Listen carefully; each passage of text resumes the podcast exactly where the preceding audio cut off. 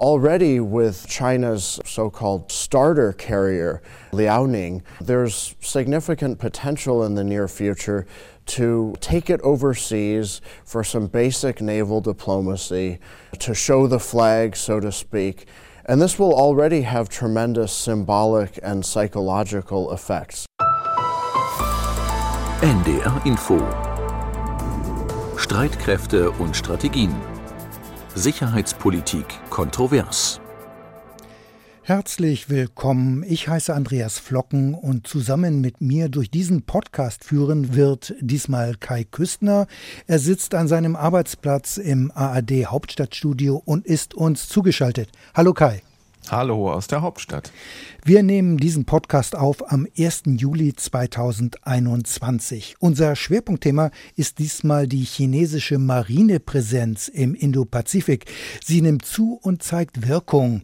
So sieht es nicht nur der China-Experte Andrew Erickson, den wir eben im Originalton gehört haben. Indien, aber auch die anderen Anrainerstaaten sind beunruhigt, fühlen sich zunehmend bedroht. Denn China hat inzwischen die größte Flotte der Welt. Die Chinesen haben die US Navy bei den Schiffseinheiten inzwischen überholt. Und Peking rüstet weiter auf. Kurz, China will nicht nur bei der Wirtschaft die Nummer eins werden, Peking will auch militärisch zur Supermacht aufsteigen. Welches Kalkül steckt dahinter? Dazu gleich mehr in unserem Schwerpunkt. Wir wollen aber auch über andere Themen sprechen, Kai, denn wir haben ja auch noch unsere Rubrik Sicherheitspolitische Notizen. Ja, mit einer sehr interessanten Themenmischung. Wir haben uns ja bereits im Mai ausführlich mit dem Afghanistan-Einsatz beschäftigt in der Folge 9 unserer Podcast-Reihe. In dieser Woche haben jetzt die letzten Bundeswehrsoldaten den Hindukusch verlassen. Eine Ära geht nach fast 20 Jahren zu Ende. Das hat auch mich als Ex-Korrespondent für Afghanistan mehr bewegt, als ich das vorher gedacht hätte. Anlass jedenfalls für uns zu fragen, wie es in dem Land jetzt weitergeht, wie groß die Bürgerkriegsgefahr ist. Ein weiteres Thema sind die Rüstungsprojekte der Bundeswehr. Kurz vor der Sommerpause in der letzten Sitzungswoche vor der Bundestagswahl und damit wirklich buchstäblich in letzter Sekunde hat der Haushaltsausschuss grünes Licht für milliardenschwere Beschaffungsvorhaben gegeben. Und dann wollen wir uns mit dem Zwischenfall im Schwarzen Meer in der vergangenen Woche beschäftigen. Die russischen Streitkräfte wollen unweit der Krim Warnschüsse auf einen britischen Zerstörer abgegeben haben.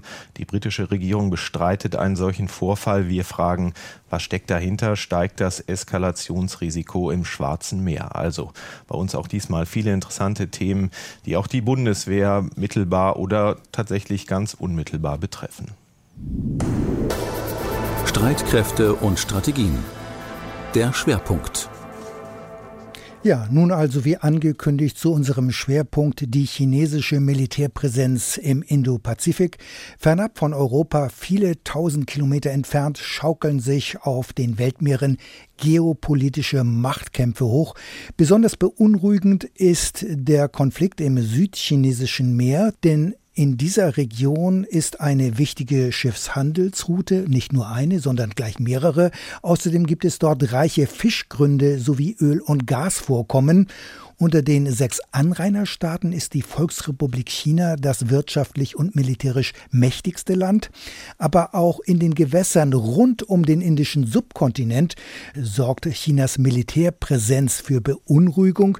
Darüber wollen wir nun mit Bernd Muschborowska sprechen. Er war bis vor wenigen Wochen ARD-Hörfunkkorrespondent im indischen Neu-Delhi. Davor hat er mehrere Jahre aus Singapur berichtet. Bernd Muschborowska kennt also die Region und er er ist jetzt bei uns im Studio. Hallo Bernd. Schönen guten Tag, danke, dass ich dabei sein darf. Bernd, zunächst einmal zur geografischen Einordnung. Wenn wir über den Indo-Pazifik sprechen, welche Region, welche Länder fallen unter diesen Begriff?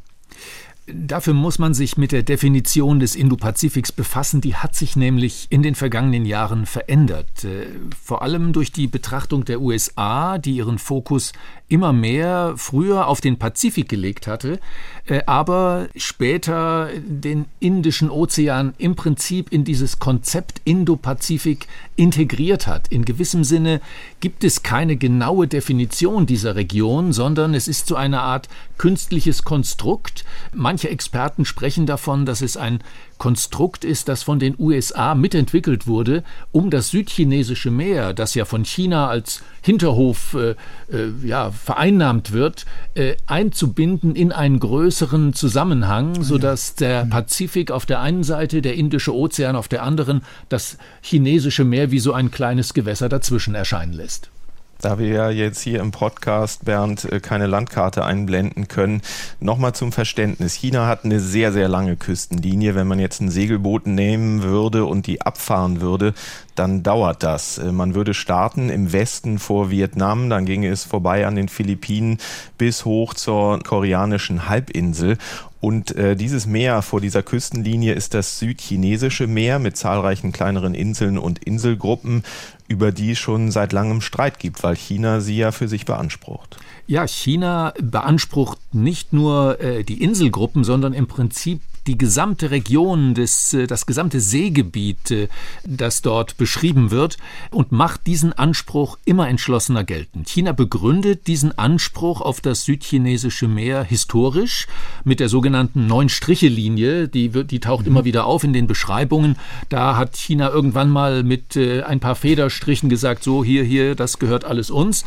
Logisch ist das nicht so ganz, denn wenn man sich die Region genau anschaut, dann haben die Anrainerstaaten, die anderen, also die Philippinen, Malaysia, Vietnam, Brunei und Taiwan, eine viel längere Küstenlinie rund um dieses südchinesische Meer am, ja, am Rande des Pazifischen Ozeans und vor allem die Spratly-Inseln und die Paracel-Inseln. Auf Chinesisch heißen sie Nansha und Chicha sind unter den Anrainerstaaten umstritten. Äh, reisen kann man da ohnehin nicht hin, denn das sind, äh, ist in gewissem Sinne inzwischen militärisches Sperrgebiet.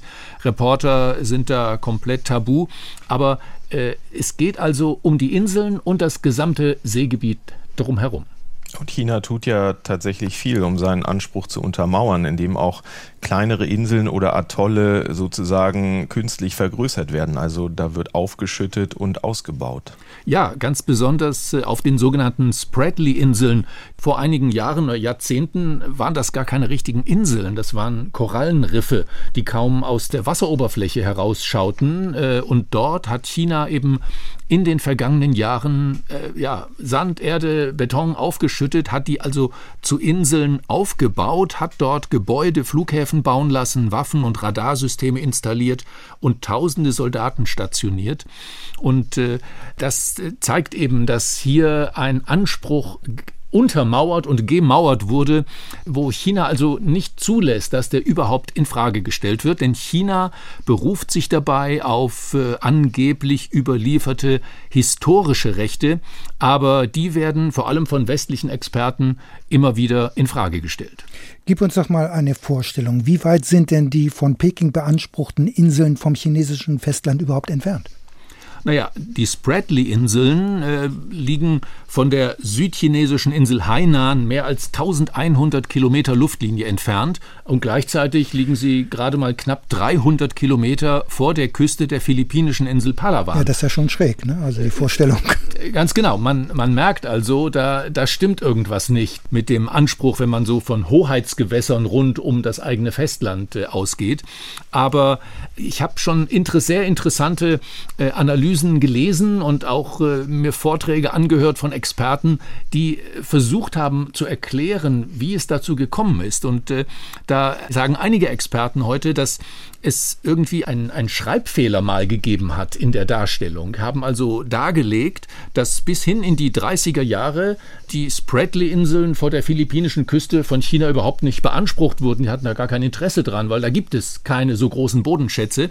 Aber irgendwann sei mal von irgendeinem Kartografen ein Schreibfehler entstanden und zwischen den Inseln Nansha und Chicha, da gibt es in der chinesischen Schriftweise wenig Unterschiede offensichtlich. Also irgendwann mal tauchte plötzlich die Spratly Spratly-Inseln auf als Bestandteil des chinesischen Gebiets und so ist es dann geblieben. Was ich mich frage ist, äh, Bernd, wir kennen ja irgendwie diesen Streit um Hoheitsgewässer ja auch aus dem Mittelmeer, Griechenland, Türkei. Gibt es denn nicht eigentlich irgendeine unabhängige Instanz, die, die diesen Streit irgendwie lösen könnte? Also ein Seegericht zum Beispiel? Ja, theoretisch gibt es das, aber äh, praktisch ist äh, im Prinzip jedes internationale Gericht, auch der Schiedsgerichtshof in Den Haag, sowas wie ein zahnloser Tiger, denn China als äh, ja, permanentes Mitglied des Weltsicherheitsrates und als mächtiger Staat, man könnte fast sagen mächtigster Staat der Welt, ist eben so stark, dass sie sagen können, das erkennen wir nicht an, das akzeptieren wir nicht. Und so ist es auch in diesem Fall. Es gab schon Gerichtsentscheidungen, Schiedsgerichtsentscheidungen, die eindeutig äh, zur Aussage hatten, dass äh, China keinen historischen Anspruch hat, dass es keine rechtliche Grundlage für diesen Anspruch auf das gesamte südchinesische Meer gibt. Aber China sagt, das akzeptieren wir nicht äh, und wir akzeptieren sogar die Zuständigkeit dieses Gerichts nicht. Das macht es natürlich schwierig. Ähm, warum eigentlich legt China so viel Wert auf diese Inselgruppen im südchinesischen Meer? Sind das wirtschaftliche Interessen, weil da Öl oder andere Vorkommen vermutet werden oder geht es Peking vor allem um geopolitische Ziele? Also wirtschaftliche Interessen stehen durchaus im Vordergrund äh, und es geht auch in diesem Fall um Öl, aber nicht etwa um Öl, das dort im Boden vermutet wird, sondern es geht um das Öl, das dort durchtransportiert wird. Denn durch das südchinesische Meer auf dieser Strecke verläuft die wichtigste Schiffsroute von Öltankern aus dem Persischen Golf zum chinesischen Festland, aber auch nach Japan und alle anderen Staaten in der Region. Und äh, wer diese Schiffsroute kontrolliert, der hat eben die Macht in dieser Region. Der hat quasi die Einfahrtskontrolle ins südchinesische Meer und äh, die beansprucht China für sich. Also China ist ja schon seit langem im südchinesischen Meer mit Marineeinheiten präsent. Das kann man ja auch durchaus vielleicht nachvollziehen. Peking erhebt ja auch, du hast es ja eben dargestellt, Anspruch auf mehrere Inseln oder Inselgruppen dort. Mittlerweile aber beschränkt sich diese Präsenz nicht nur auf diese Region, auf das südchinesische Meer, sondern die chinesische Marine operiert inzwischen auch verstärkt jenseits des südchinesischen Meeres, nämlich auch im Indischen Ozean. Ja, und zwar in einem Ozean oder in einem Seegebiet, äh, das überhaupt nicht an das chinesische Festland grenzt. Und die Präsenz chinesischer Kriegsschiffe im Indischen Ozean, die hat in den vergangenen Jahren offenbar deutlich zugenommen. Und äh, Indien, das natürlich dieses Gewässer, also im Prinzip das Meer zwischen dem Horn von Afrika auf der einen Seite und der Andamanensee auf der anderen Seite, als seinen eigenen Hinterhof betrachtet, ist zunehmend beunruhigt. Admiral Sunil Lanba, der frühere Stabschef der indischen Navy, hat dies äh, bei einer im Internet verbreiteten Diskussionsrunde des Instituts für chinesische Studien in Delhi im Oktober vergangenen Jahres äh, mal formuliert. At any given time there are six to eight uh, yearly Navy ships ja, er sagte also, es befinden sich ständig sechs bis acht chinesische Kriegsschiffe im Indischen Ozean. Äh, davon etwa drei immer im Rahmen des Einsatzes gegen Piraten vor dem Horn von Afrika, aber eben auch drei oder vier auf Erkundungsfahrten zur Spionage in der Andamanensee im Rahmen von Vermessungsarbeiten am Meeresboden. Und äh, manchmal, äh, sagt er, sind das 14 äh, bis 16 Schiffe Schiffe der chinesischen Navy, die sich gleichzeitig im Indischen Ozean vor der indischen Küste aufhalten. Jetzt würde ich am liebsten wieder die Landkarte zum Hören einblenden. Aber schwierig. Eine Begründung äh, für die chinesische Marinepräsenz auch im Indischen Ozean ist ja die Piraterie in der Region. Das ist doch eigentlich auch im Interesse der indischen Regierung, dass dagegen vorgegangen wird, oder ist das nicht glaubwürdig? Doch, das ist durchaus glaubwürdig und das wird auch nicht in Frage gestellt, auch nicht von Indien, denn letztendlich war die internationale Staatengemeinschaft ganz froh darüber, dass sich auch China äh, ab dem Jahr 2008, als vor dem Horn von Afrika die Piraterie äh, ganz stark losging, äh, an diesem internationalen Einsatz gegen die Piraten beteiligt hat. Aber dieser sozusagen Einstieg äh, der chinesischen Navy in den Indischen Ozean hat sich eben seitdem deutlich ausgeweitet. Ich erinnere mich, dass auch die Inder vor dem Horn von Afrika sehr aktiv wurden zu einer bestimmten Zeit. Aber wie genau reagiert jetzt Indien auf die wachsende Präsenz Chinas, des großen Rivalen im Indischen Ozean?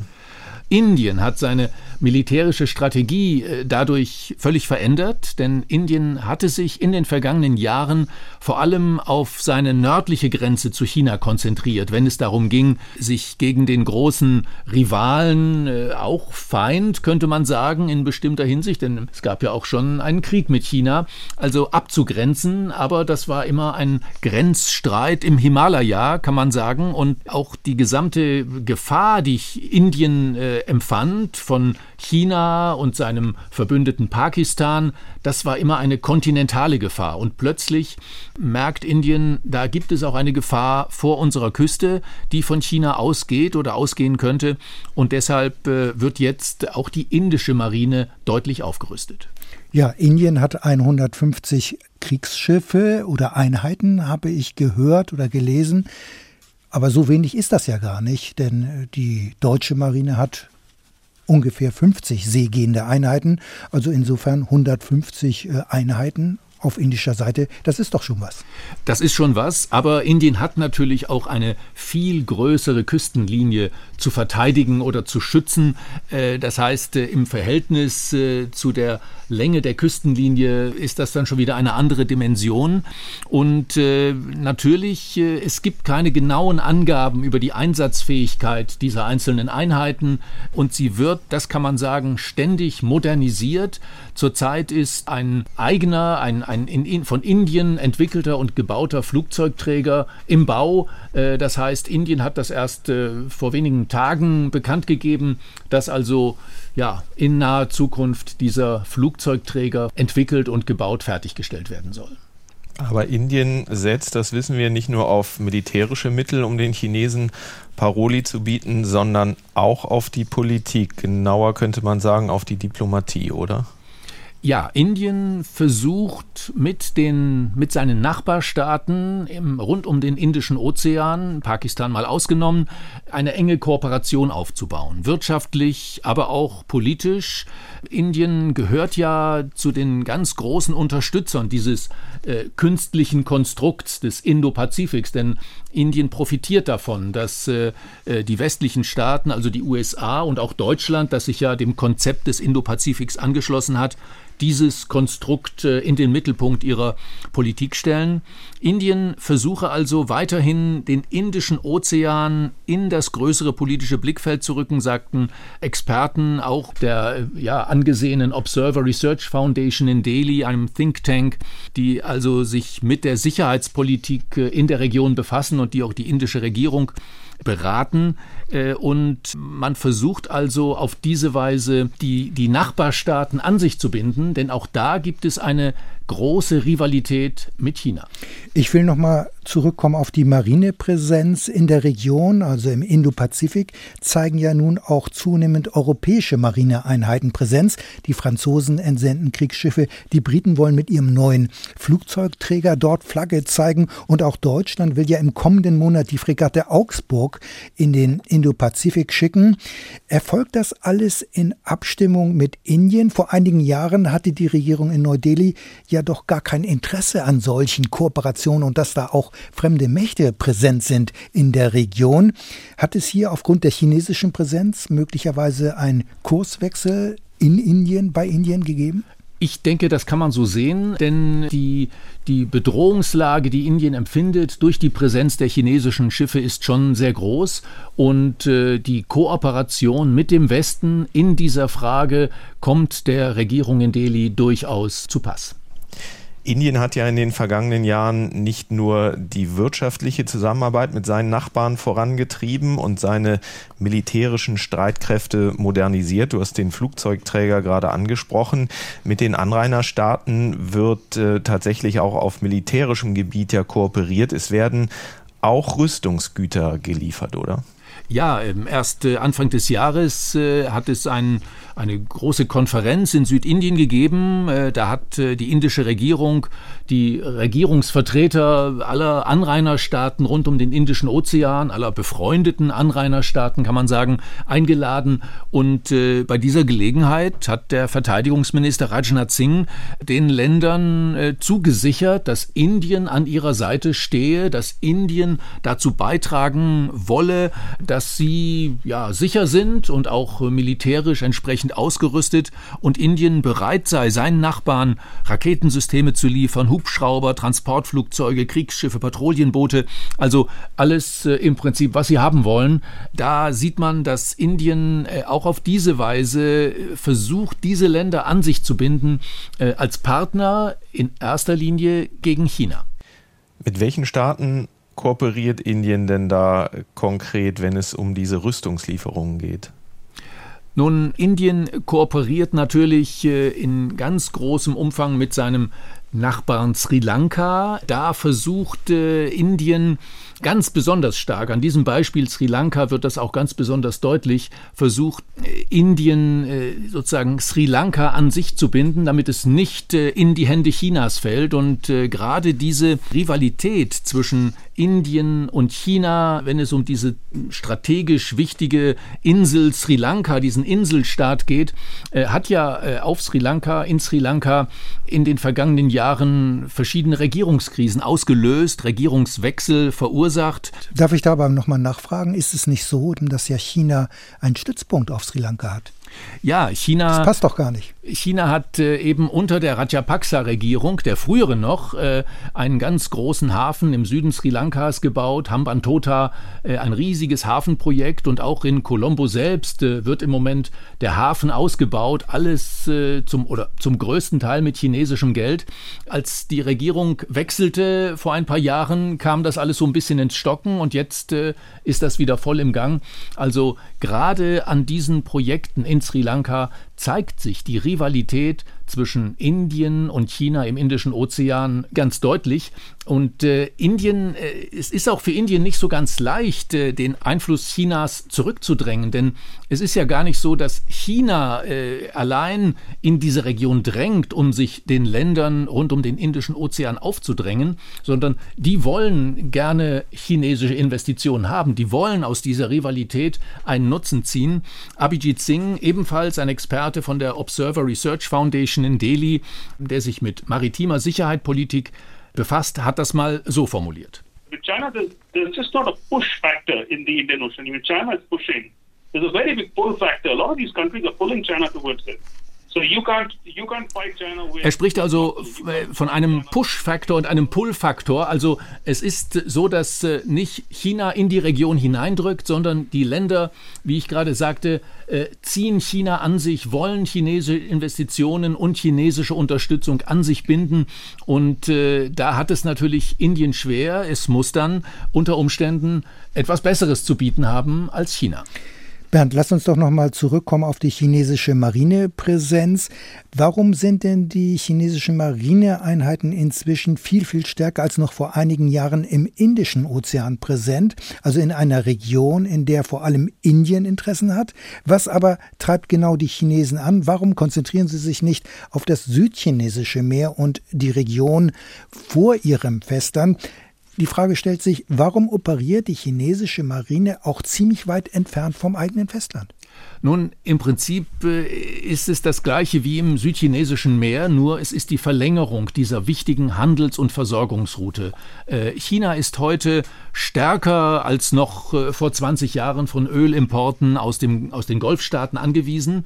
Und diese Route der Öltanker für den Rohölbedarf der wachsenden chinesischen Wirtschaft, diese Routen verlaufen eben nicht nur durch das südchinesische Meer, sondern vom Persischen Golf über das Arabische Meer bis zur Südspitze Südspitze Indiens äh, vorbei an den äh, Andamanen, der, der zu Indien gehörenden Inselgruppe, bis nach Melaka und Singapur und von dort geht es dann ins südchinesische Meer bis hinauf nach China. Jetzt könnten wir wieder die Karte gebrauchen, aber äh, man muss das sich einfach so vorstellen. Es ist eine, ein langer Weg äh, vom Persischen Golf bis nach China und äh, ja, sowohl der Indische Ozean als auch das südchinesische Meer liegen entlang dieser wichtigen Route und China hat erkannt, äh, um die Versorgung in der Zukunft zu sichern, muss es eben ja, Schiffe, eventuell auch irgendwann Flugzeugträger in den Indischen Ozean verlegen, um von dort aus seine Handelswege äh, rund äh, um den indischen Subkontinent absichern. Ich glaube, wir packen mal eine Karte in die Show Notes vielleicht. Ähm. Du hast Bernd ja jetzt erwähnt, auf welche Staaten Peking als Verbündete im Indopazifik setzt, beziehungsweise genau genommen im Indischen Ozean.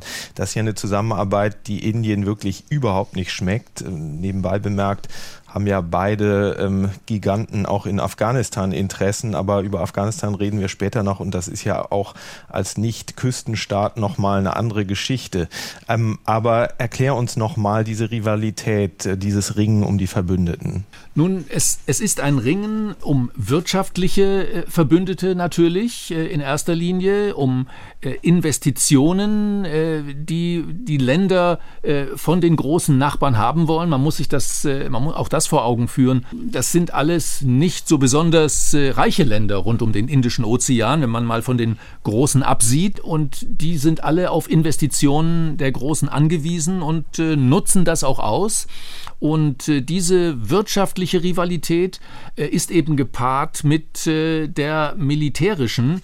Denn äh, China hat ja entlang dieser Linie durch, durch den Indischen Ozean sich einige Stützpunkte gesichert, einige Häfen gebaut und kann von dort aus nicht nur seine wirtschaftlichen Interessen besser verteidigen, sondern auch gegebenenfalls seine militärischen.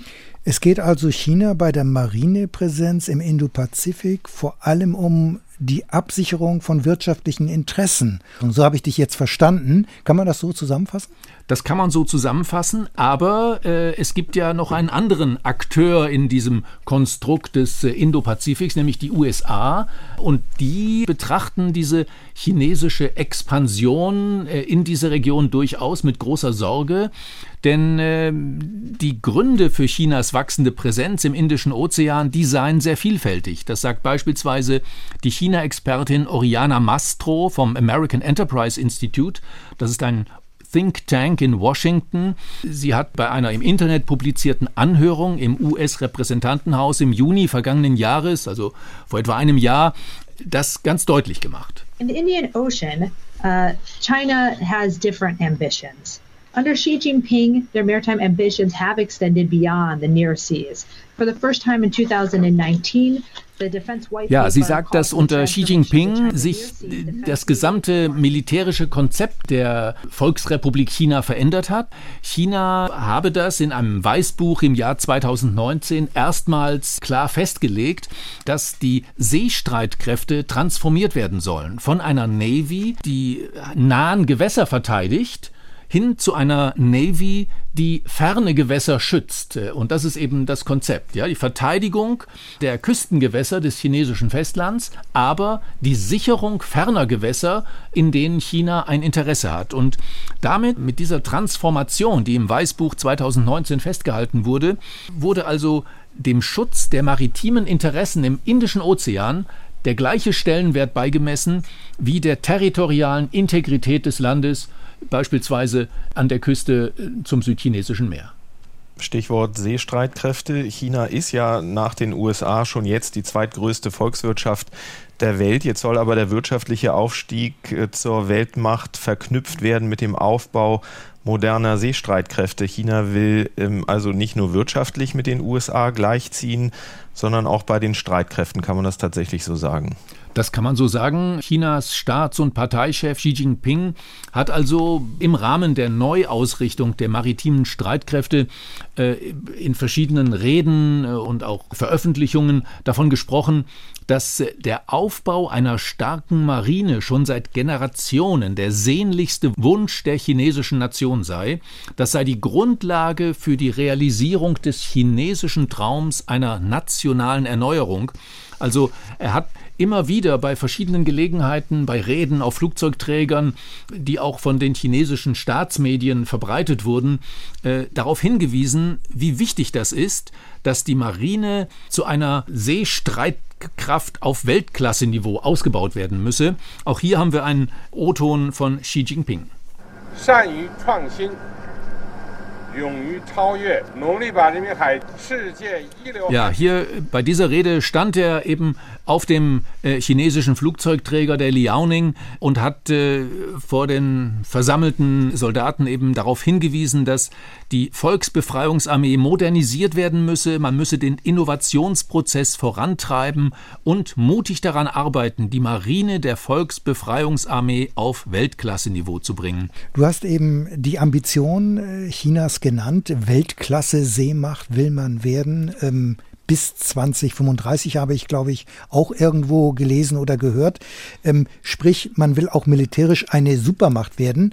Doch konkret würde ich mal sehen, äh, will Peking nicht nur mit den USA gleichziehen, also die Parität mit den USA als Seemacht haben, sondern man will doch offenbar die USA sogar hinter sich lassen und in einem Bereich hat man ja bereits die USA überholt. Ja, ich denke, China ist auf gutem Weg, dieses Ziel zu erreichen, denn zahlenmäßig hat China bereits die weltweit größte Flotte. Nur im Bereich der Schiffstonnage, also der Größe der Schiffe und der Feuerkraft, da ist die US Navy weltweit noch an erster Stelle. Nach Schätzungen des Centers for International Maritime Security äh, bislang immer noch doppelt so stark wie die chinesische.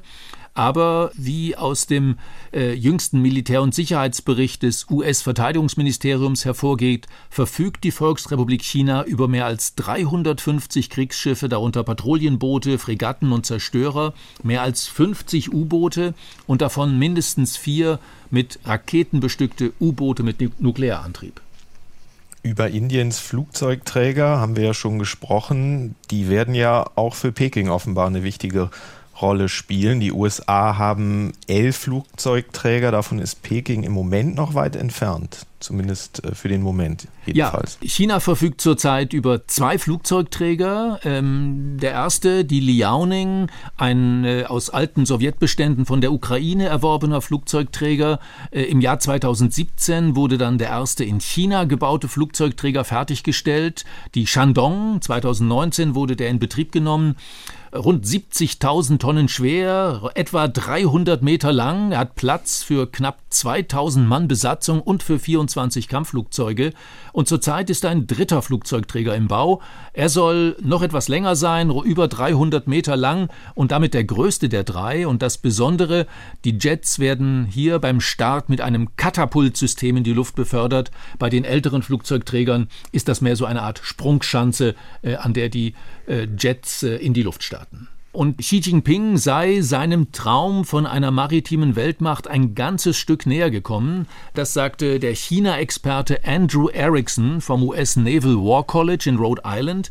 Ähm, und er hat darauf hingewiesen, dass China gerade seine Flugzeugträger strategisch nutzen werde, auch im Indischen Ozean, denn damit äh, könne China eben seine Macht, also seine Militär, sein militärisches Potenzial demonstrieren. Already with uh, China's uh, so-called uh, starter carrier, uh, Liaoning, uh, there's significant potential in the near future to uh, take it overseas for some basic naval diplomacy. Ja, er sagt also, dass äh, schon allein mit dem ältesten der drei Flugzeugträger, äh, wenn China mit dem irgendwo auftaucht, Flagge zeigt äh, und äh, sozusagen in Gewässer einläuft, dann kann China damit so viel Macht demonstrieren, dass die Leute ganz schön beeindruckt sein werden. Bernd, der Indische Ozean ist ja nicht die einzige Region, in der es Spannungen gibt zwischen den beiden Atommächten Indien und China.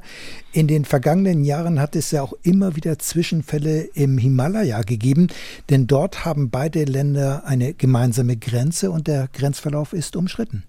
Ja, im Juni vergangenen Jahres gab es am Galwan-Fluss, dem Grenzfluss zwischen der indischen Hochgebirgsregion Ladakh und der von China kontrollierten autonomen Provinz Tibet, den schlimmsten Grenzzwischenfall seit fast 60 Jahren. Dort hatte es in der ja, ganz kargen Landschaft am westlichen Abschnitt des Himalaya äh, immer wieder Zusammenstöße gegeben. Da sind äh, Soldaten, Grenzsoldaten beider Seiten, chinesische und indische, die dort, so die Vereinbarung, unbewaffnet Patrouillen laufen an dieser nicht markierten Grenzlinie. Die sind da immer wieder aufeinander geraten, in, haben sich in Schlägereien äh, verwickelt. Das ist dann eben irgendwann eskaliert. Äh, es gab tote Soldaten, tote indische Soldaten, auch chinesische. Und dann haben beide Seiten ihre Grenzseite total aufgerüstet, haben also militärisches Material, Soldaten an diese Grenzlinie verlegt und es äh, sah mitunter wirklich gefährlich aus. Inzwischen hat sich das äh, halbwegs entspannt. Äh, man hat sich darauf geeinigt, dort wieder abzurüsten, die Soldaten und das Material wieder zurückzuziehen von der Grenzlinie, um eben eine Eskalation zu vermeiden. Aber es brodelt immer wieder. Bernd, welche Rolle spielen denn die USA in dieser Situation zwischen den beiden Atommächten Indien und China? Die USA sind ja auch eine Pazifikmacht und sie sehen den Aufstieg Chinas mit Sorge. Ist Indien für Washington daher ein wichtiger Partner zur Eindämmung Chinas? Ähm, eindeutig. Das Ganze war natürlich während der Trump-Jahre ein bisschen in einen äh, Missklang gekommen. Da hat das nicht so gut funktioniert. Aber die USA sind durchaus besorgt über das, was im Indischen Ozean passiert. Die veränderte Sicherheitslage hat ja durchaus auch äh, Auswirkungen auf US-Interessen. Ähm, also die China-Expertin des US-Thinktanks American Enterprise Institute, Oriana Mastro, die hat eben während dieser Anhörung im US-Repräsentantenhaus darauf hingewiesen, dass China zwar im Indischen Ozean keine direkten Rivalen und territorialen Konflikte habe, auch nicht mit Indien, soweit ist es noch nicht, aber äh, man befürchtet einfach, dass allein die Präsenz der chinesischen Kriegsschiffe im Indischen Ozean ähm, auch US-Schiffe ausspionieren können, die sich in der Region befinden, die dort ja auch äh, Handelswege äh, ab, absichern und äh, schützen. Und die neue US-Regierung unter Präsident Joe Biden positioniert sich ganz klar an der Seite Indiens. Indiens sei der wichtigste Partner der USA im indopazifischen Raum, sagte der neue Sprecher des Außenministeriums Anfang Februar bei einem Pressebriefing in Washington. Und äh, die USA begrüßten immer wieder Indiens Rolle als globaler Machtfaktor und Sicherheitsgarant in der Region. Ich finde es ja auch auffällig, dass die EU und Indien sich zuletzt wieder angenähert hatten. Da dürfte ja auch China eine Rolle spielen und dass die USA sich aus Afghanistan zum Beispiel zurückziehen, um sich mehr auf China konzentrieren zu können, steht, denke ich, auch außer Frage. Aber dazu später nochmal mehr. Zurück äh, zum südchinesischen Meer nochmal, dem Hauptinteressengebiet der Volksrepublik China. Wie steht es da eigentlich zwischen China und den anderen Anrainerstaaten? Also von den Philippinen zum Beispiel wird dieses Meer ja als philippinischer Ozean bezeichnet. Ja, angesichts der allgemeinen Rhetorik könnte man zu dem Schluss kommen, dass es sich um einen Konflikt zwischen China und den USA, um die Vorherrschaft um das südchinesische Meer handelt. Aber die eigentlichen Konfliktlinien verlaufen ja nicht zwischen China und den USA, sondern zwischen China und den Anrainerstaaten. Die äh, chinesische Führung stellt natürlich lieber den Konflikt mit den USA in den Mittelpunkt, weil sie will die USA aus dieser Konfliktlage raushalten. Denn mit den einzelnen kleinen Nachbarn, ob das Vietnam ist oder die Philippinen, würde China natürlich viel einfacher äh, fertig werden, denn die können sie dominieren.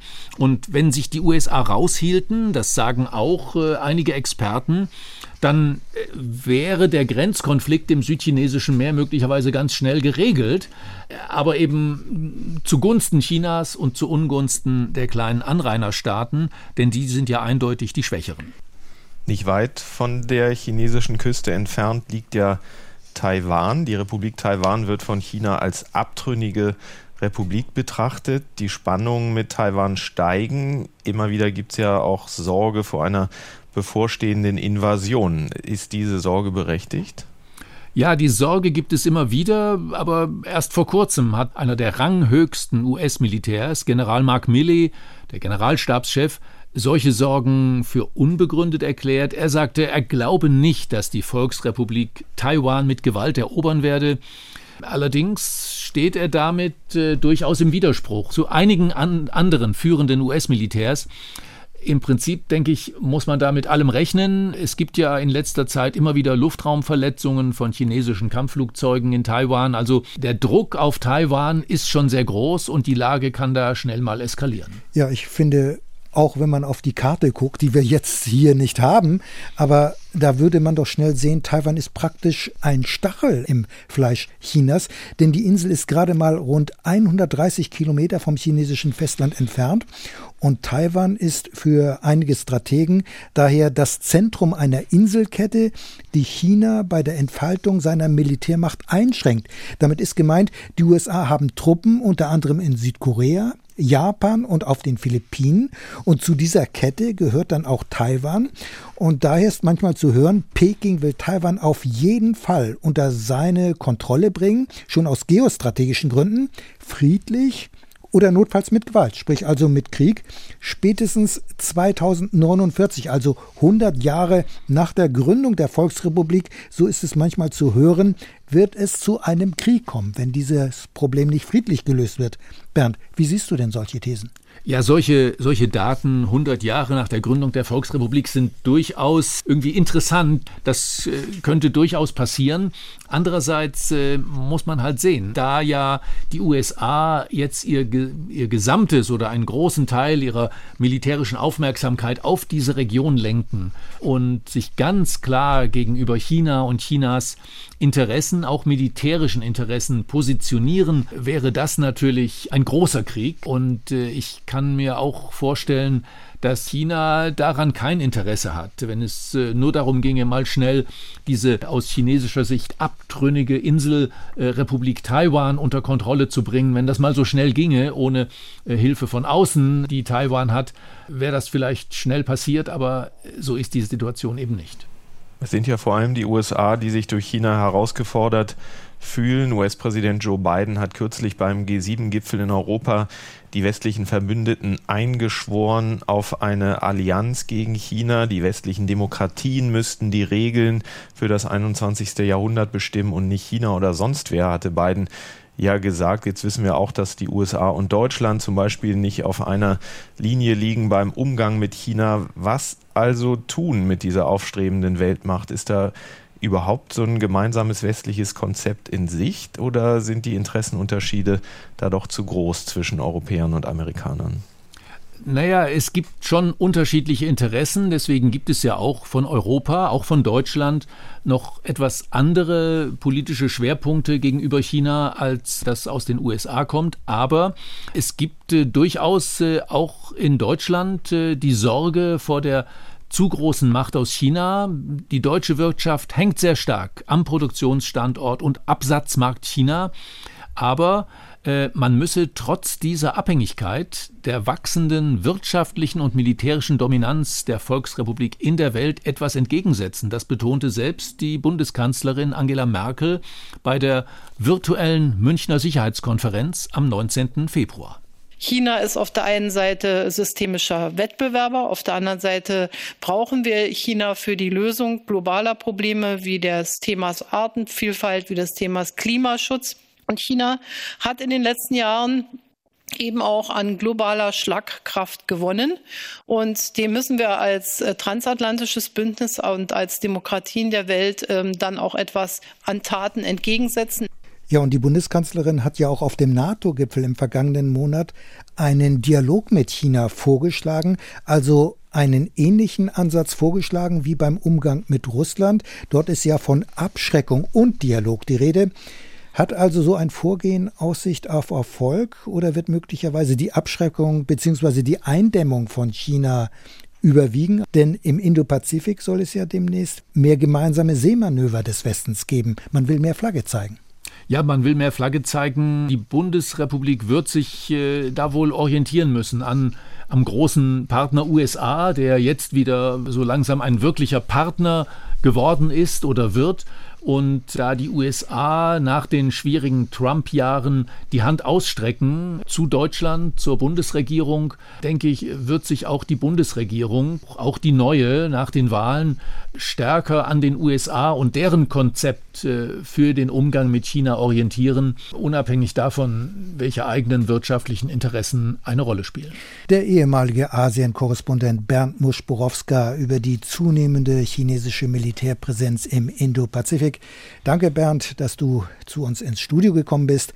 Weitere Infos zu diesem Thema in den Shownotes auf unserer Internetseite unter ndr.de-streitkräfte. Sicherheitspolitische Notizen Es ist eine historische Zäsur. Am 30. Juni sind am niedersächsischen Luftwaffenstützpunkt Wunsdorf die letzten noch in Afghanistan verbliebenen Soldaten der Bundeswehr gelandet. Der verlustreichste und wohl gefährlichste Einsatz der Bundeswehr überhaupt geht nach fast 20 Jahren zu Ende. Wir haben schon ausführlich in Folge 9 auf diese 20 Jahre zurückgeblickt. Klar ist auch, Afghanistan wird uns trotz des Abzugs als Thema nicht loslassen. Kai lass uns noch mal über die unmittelbaren Auswirkungen sprechen. Zunächst aber die Frage, warum ging es denn dann doch schneller mit dem Abzug als gedacht? Bei der Bundeswehr legt man halt Wert auf Pünktlichkeit. Nein, das ist nicht der wahre Grund. Ich glaube schon, dass das vor allem mit der Sicherheit zu tun hatte. Es war ja angepeilt von Seiten der NATO der 4. Juli als der Tag, bis zu dem man Personal und Material raushaben wollte. Am Ende wollte man den Taliban möglichst wenig Angriffsfläche bieten auf den letzten Metern. Man wollte den Eindruck vermeiden, dass man jetzt trödelt oder sich Zeit lässt. Das Signal gerade an die Extremisten sollte lauten, wir gehen jetzt wirklich eben weil man sich nicht sicher sein konnte, ob die Taliban nicht doch noch in den letzten Tagen die ausländischen Truppen und damit auch die Bundeswehr ins Visier nehmen würden, was sie ja vorher seit Monaten eben nicht mehr getan hatten. Das ist jetzt nicht passiert. Die letzten Tage sind glimpflich verlaufen, zumindest für die Deutschen. Aber der Abzug war natürlich eine echte Gratwanderung, weil man einerseits den Eindruck vermeiden musste, auf der Flucht zu sein, sozusagen, es gar nicht erwarten zu können, die Tür hinter sich zuzumachen und auf der anderen Seite den Abzug auch sicher und zügig über die Bühne gehen zu lassen. Nun sind die Taliban gerade in den vergangenen Wochen und Tagen immer weiter vorgerückt, auch im Norden in den bisherigen Gebieten der Bundeswehr. Gleichzeitig greifen inzwischen Taliban-Gegner zu den Waffen. Was wissen wir über diese Milizen, die nun offenbar wieder ein Machtfaktor werden? Was wissen wir über die Bewaffnung? Ja, es gibt tatsächlich äh, zahlreiche Berichte, dass sich die traditionellen Taliban-Gegner für einen großen Kampf rüsten. Und es geht noch weiter. Die afghanische Regierung selbst hat einen Aufruf gestartet, der sich National Mobilization nennt, also nationale Mobilmachung. Also von höchster Stelle kommt die Bitte, bewaffnet euch auf lokaler Ebene. Jetzt könnte man sagen, das spricht Bände über das Vertrauen des Staates in seine Sicherheitskräfte. Aber was uns da natürlich wieder begegnet bei diesen Milizen, sind viele alte Bekannte. Der berüchtigte Warlord Rashid Dostum, der für die usbekische Minderheit kämpft. Wir haben den ehemaligen Gouverneur der Provinz Balk, mit dem die Bundeswehr ja auch intensiv zusammengearbeitet hatte, lange Jahre. Atta Mohammed nur der Bewaffnete um sich schart. Und dann haben wir auch den erst 32-jährigen Ahmed Massoud. Das ist der Sohn von Ahmed Shah Massoud, des Anführers der Nordallianz, der kurz vor 9-11, also vor dem 11. September, durch die Taliban bei einem Anschlag von als Kamerateam getarnten Attentätern ermordet wurde. Also die Selbstbewaffnung findet in großem Stil tatsächlich statt. Ja, und diese Bewaffnung der Milizen beschwört ja ungute Erinnerungen herauf.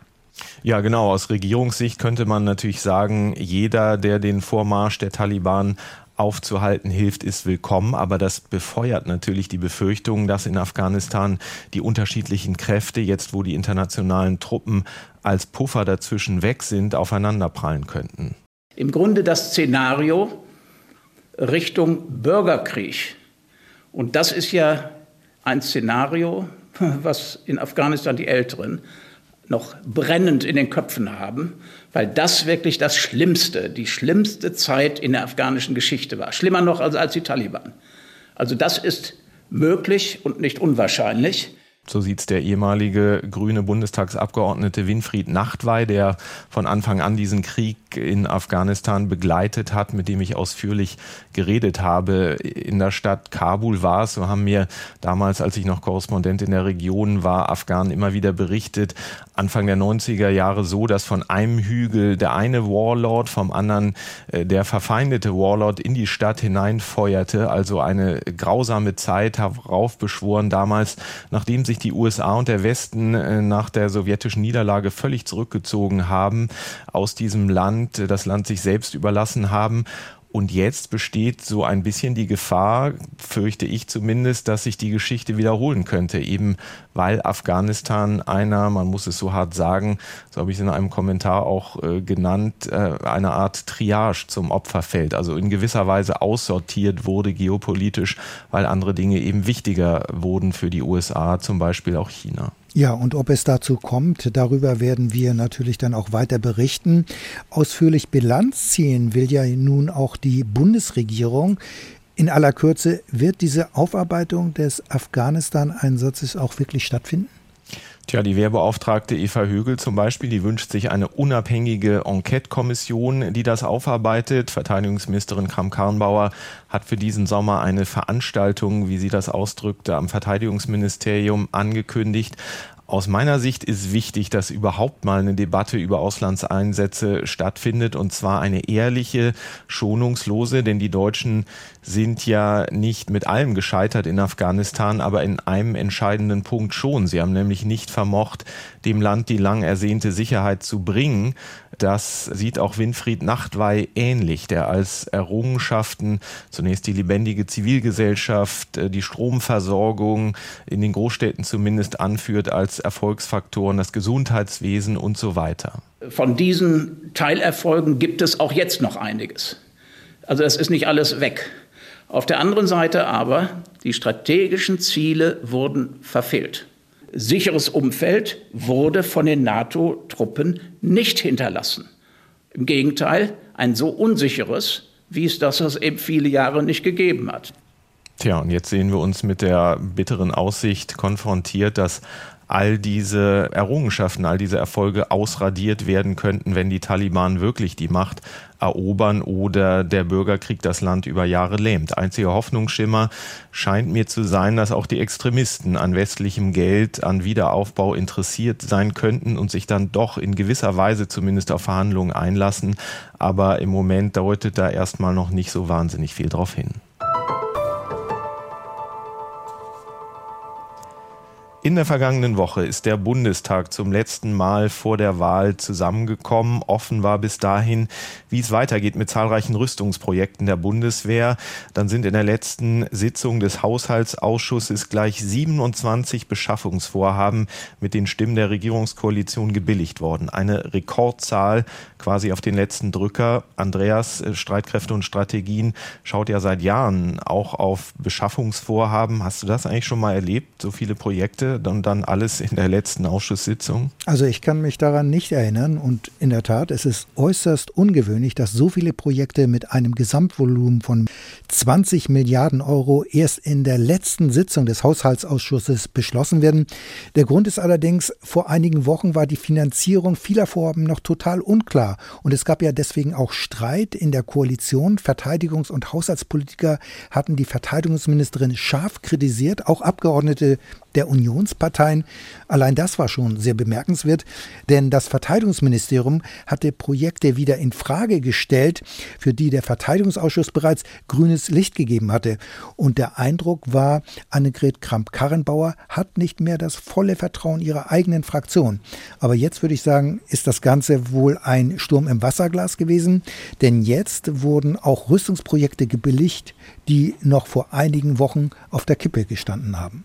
Es hatte ja immer geheißen, der Bundeswehr fehle Geld, um das alles finanzieren zu können. Die Verteidigungsministerin hat das genauso gesagt und hat damit hoch gepokert, aber hat ihren gewünschten Nachschlag damit doch noch bekommen. Ja, so ist es wohl.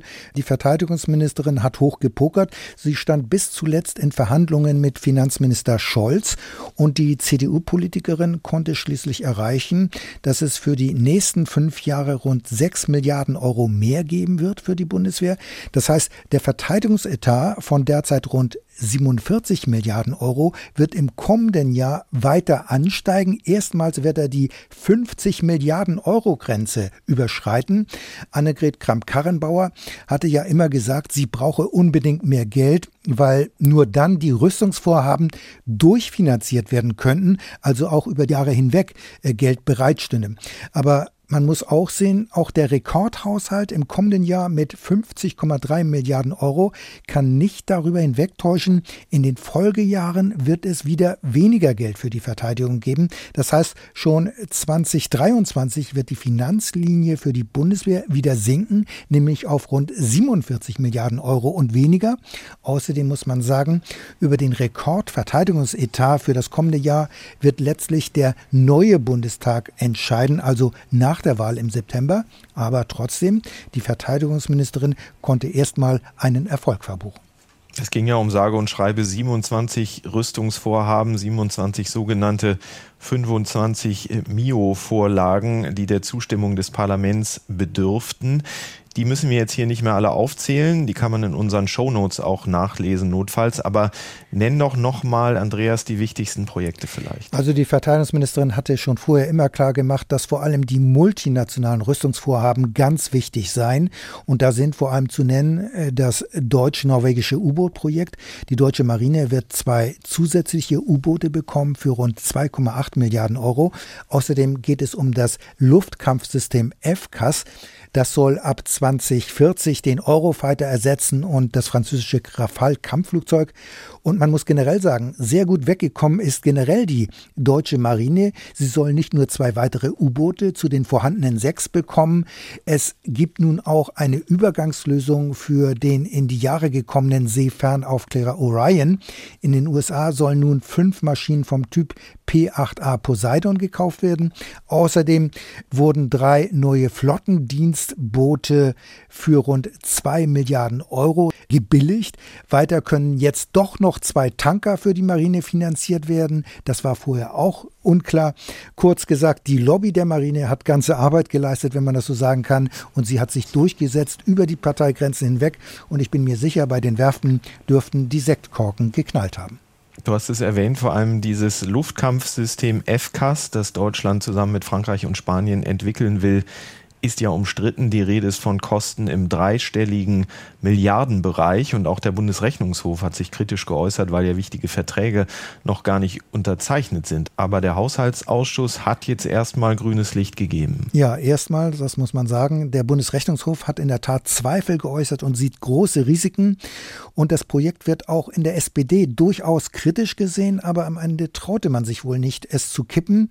Allerdings muss man sagen, es hat einen sogenannten Maßgabebeschluss des Haushaltsausschusses gegeben. Das heißt, es wurden zunächst einmal für die erste Phase rund 4 Milliarden Euro bereitgestellt. Für den weiteren Teil der Entwicklungsphase muss allerdings erneut der Bundestag zustimmen. Und man muss sehen, dass vor allem Frankreich darauf drängte, dass Berlin das Mammutprojekt endlich anschiebt. Und ein Vertrag über das Luftkampfsystem FCAS gibt es allerdings immer noch nicht. FCAS soll ja nicht nur ein neues Kampfflugzeug umfassen, sondern zusätzlich noch Drohnen und eine sogenannte Combat Cloud, also eine Kampfcloud. Und die Kosten, wie gesagt, die sind überhaupt noch nicht kalkulierbar. Die Rede ist jetzt schon von rund 100 Milliarden Euro plus X. 2040 soll das System dann fertig sein. Die bisherige Erfahrung zeigt allerdings, dass das ein sehr sportlicher Termin ist. Und hinzu kommt, dass Großbritannien ein ähnliches System entwickelt, Tempest heißt es, und beteiligt sind daran Italien und Schweden. Und ob sich die Europäer wirklich gleich zwei solche Mammutprojekte leisten können, das ist äh, sehr ungewiss und im Verteidigungsministerium gibt es offenbar durchaus die Hoffnung, dass die Vorhaben irgendwann dann doch noch mal zu einem Vorhaben, zu einem europäischen äh, Vorhaben verschmelzen könnten. Jetzt sind zwar milliardenschwere Rüstungsprojekte vom Haushaltsausschuss gebilligt worden in letzter Sekunde, aber interessant ist ja auch, was nicht auf der Tagesordnung stand, nämlich der schwere Transporthubschrauber. Dabei ist das aus Sicht der Bundeswehr doch ein besonders dringliches Projekt eigentlich, oder? Ja, in der Tat. Und darüber hatten wir ja ausführlich schon Anfang des Jahres in unserer Podcast-Folge 2 berichtet.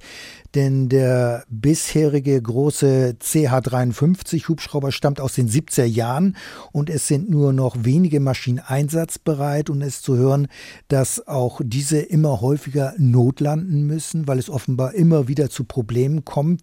Also es wird dringend Ersatz benötigt und es sollte daher auf dem Rüstungsmarkt vorhandene Maschinen gekauft werden. Zwei vorhandene amerikanische Modelle kommen in Frage. Es gab dafür auch schon eine Ausschreibung und es hat dann auch Angebote von Boeing und Sikorsky gegeben für rund 10 Milliarden Euro.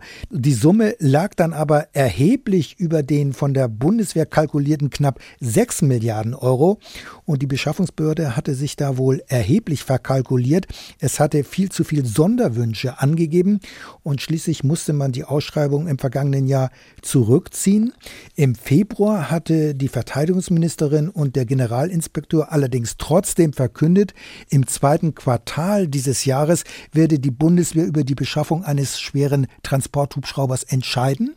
Aber da hat man ja wohl nun mit Zitronen gehandelt, wie man so schön sagt. Die Luftwaffe wird wohl weiter auf einen schweren Transporthubschrauber warten müssen.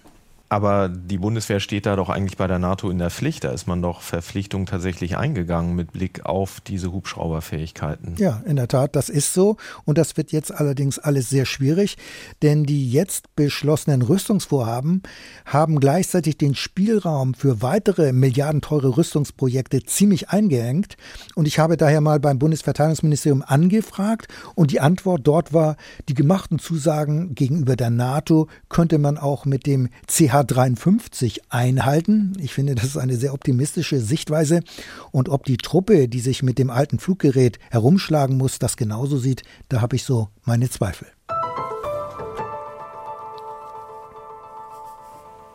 In dieser Woche hat im Schwarzen Meer ein großes Marinemanöver unter Führung der USA und der Ukraine begonnen. Sea Breeze, Meeresbrise übersetzt. Mehr als 30 Schiffe und rund 5000 Soldaten sind beteiligt. Die Bundeswehr allerdings nicht. Die Übung findet regelmäßig statt. Sie hat diesmal allerdings eine besondere Aufmerksamkeit gefunden durch einen Zwischenfall in der vergangenen Woche. Der britische Zerstörer Defender war vom ukrainischen Hafen Odessa nach Georgien unterwegs. Das Kriegsschiff passierte dabei auch die Halbinsel Krim. Dabei verletzte es nach Moskauer Sicht jedenfalls russische Hoheitsgewässer. Russische Streitkräfte wollen Warnschüsse auf das Kriegsschiff abgegeben haben. Außerdem seien Bomben in die Fahrrinne abgeworfen worden. Das aber bestreitet das britische Verteidigungsministerium. Also die Darstellungen des Zwischenfalls gehen ziemlich auseinander. Andreas, du hast mal genauer nachgeforscht. Lass uns versuchen, da ein bisschen Licht reinzubringen. Sieht man inzwischen klar, was da genau passiert ist? Also beide Seiten bleiben bei ihrer Darstellung. Allerdings ist inzwischen klar, dass das britische Schiff ganz bewusst die direkte Route auf der Fahrt in die georgische Hafenstadt Batumi genommen hat, unmittelbar am Südzipfel der Krim vorbei. Und für Moskau gehört die Krim ja seit der Annexion 2014 zu Russland. Und aus russischer Sicht hat äh, der britische Zerstörer damit die russische Zwölf-Seemeilen-Zone durchfahren. Daher ist das Schiff von russischen Stellen auch per Funk aufgefordert worden, den Kurs zu ändern. Der britische Zerstörer wurde zudem von russischen Schiffen beschattet. Außerdem hat es Vorbeiflüge von russischen Kampfflugzeugen gegeben. Die russische Aufforderung hat der Kommandant des britischen Zerstörers allerdings ignoriert. Er hat seinen Kurs fortgesetzt, bis das Schiff dann wieder außerhalb der umstrittenen Gewässer war. Und der Hintergrund ist auch klar. Für den Westen ist die Annexion der Krim völkerrechtswidrig. Das britische Verteidigungsministerium hat dann wenig später noch einmal diese Position auch bekräftigt. Der britische Zerstörer sei lediglich auf einer, so hieß es dann, friedlichen Durchfahrt ukrainischer Hoheitsgewässer gewesen, und zwar im Einklang mit dem internationalen Recht. Und die behaupteten Warnschüsse hat es nach britischer Darstellung ebenfalls nicht gegeben. Man glaube, es habe sich um Schießübungen der russischen Streitkräfte gehandelt, so war dann von der Regierung in London zu hören. Das heißt, das Durchfahren der Gewässer vor der südlichen Krim war überhaupt kein Versehen. Nee, das war kein Versehen. Die Durchfahrt war genau geplant. Deutlich wird das auch an geheimen Unterlagen, die an einer britischen Bushaltestelle gefunden worden sind. Das ist jetzt schon ziemlich skurril. Die BBC hatte darauf dann den Zugriff und aus den Papieren geht hervor, dass im Verteidigungsministerium auch eine alternative Route diskutiert worden ist, aber man hat sich dann bewusst für die Durchfahrt der umstrittenen Gewässer entschieden und man hat durchaus mit einer russischen Reaktion gerechnet. Die hat man dann aber offenbar in Kauf genommen. Die Durchfahrt sollte nämlich demonstrieren, dass die russischen Hoheitsrechte nicht anerkannt werden.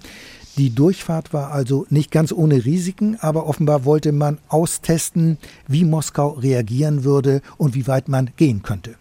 Aber das sieht äh, eben, weil man äh, diese Gewässer vor der Krim als ukrainische ansieht, doch stark nach einer neuen Gangart aus, oder? Ja, ich würde meinen, das kann man durchaus so sehen. Denn äh, die Durchfahrt war in der Tat ein Test. Zugleich ist die Fahrt aus britischer Sicht wohl auch ein Akt der Solidarität mit der Ukraine gewesen. Denn für Kiew gehört die Krim weiterhin zur Ukraine und damit auch die Zwölf-Seemeilenzone. Zugleich will London aber möglicherweise weiteren russischen Ansprüchen entgegentreten, denn für Moskau ist das Schwarze Meer ja quasi eine russische Einflusssphäre, in der andere Staaten nicht zu melden haben, daher auch die große Unruhe oder der große Unmut in Moskau über die Aktivitäten der NATO im Schwarzen Meer. Aus Moskauer Sicht sind die nämlich gegen Russland gerichtet. Das sehen allerdings die nicht-russischen Anrainerstaaten natürlich ganz anders. Und ich denke, es gibt durchaus Parallelen zum südchinesischen Meer, über das wir ja gerade gesprochen haben. Denn dort durchqueren ja US-Kriegsschiffe in unregelmäßigen Abständen die Zwölf-Seemeilenzone der kleineren Inseln, die von China beansprucht werden. Und bei diesen Durchfahrten ist immer von sogenannten Freedom of Navigation Operationen die Rede. Das heißt, die US-Regierung will damit demonstrieren, dass Pekings Ansprüche nicht anerkannt werden und diese Ansprüche im Widerspruch zum internationalen Recht stehen. Es könnte also sein, dass London Ähnliches im Schwarzen Meer zeigen wollte. Und es ist nicht ausgeschlossen, dass es weitere solcher Demonstrationen geben könnte. Man muss aber auch sagen, damit wächst zugleich die Gefahr von weiteren Zwischenfällen und es ist keineswegs sicher, dass diese immer so glimpflich ausgehen wie in der vergangenen Woche. Also es besteht zunehmend auch im Schwarzen Meer ein Eskalationsrisiko.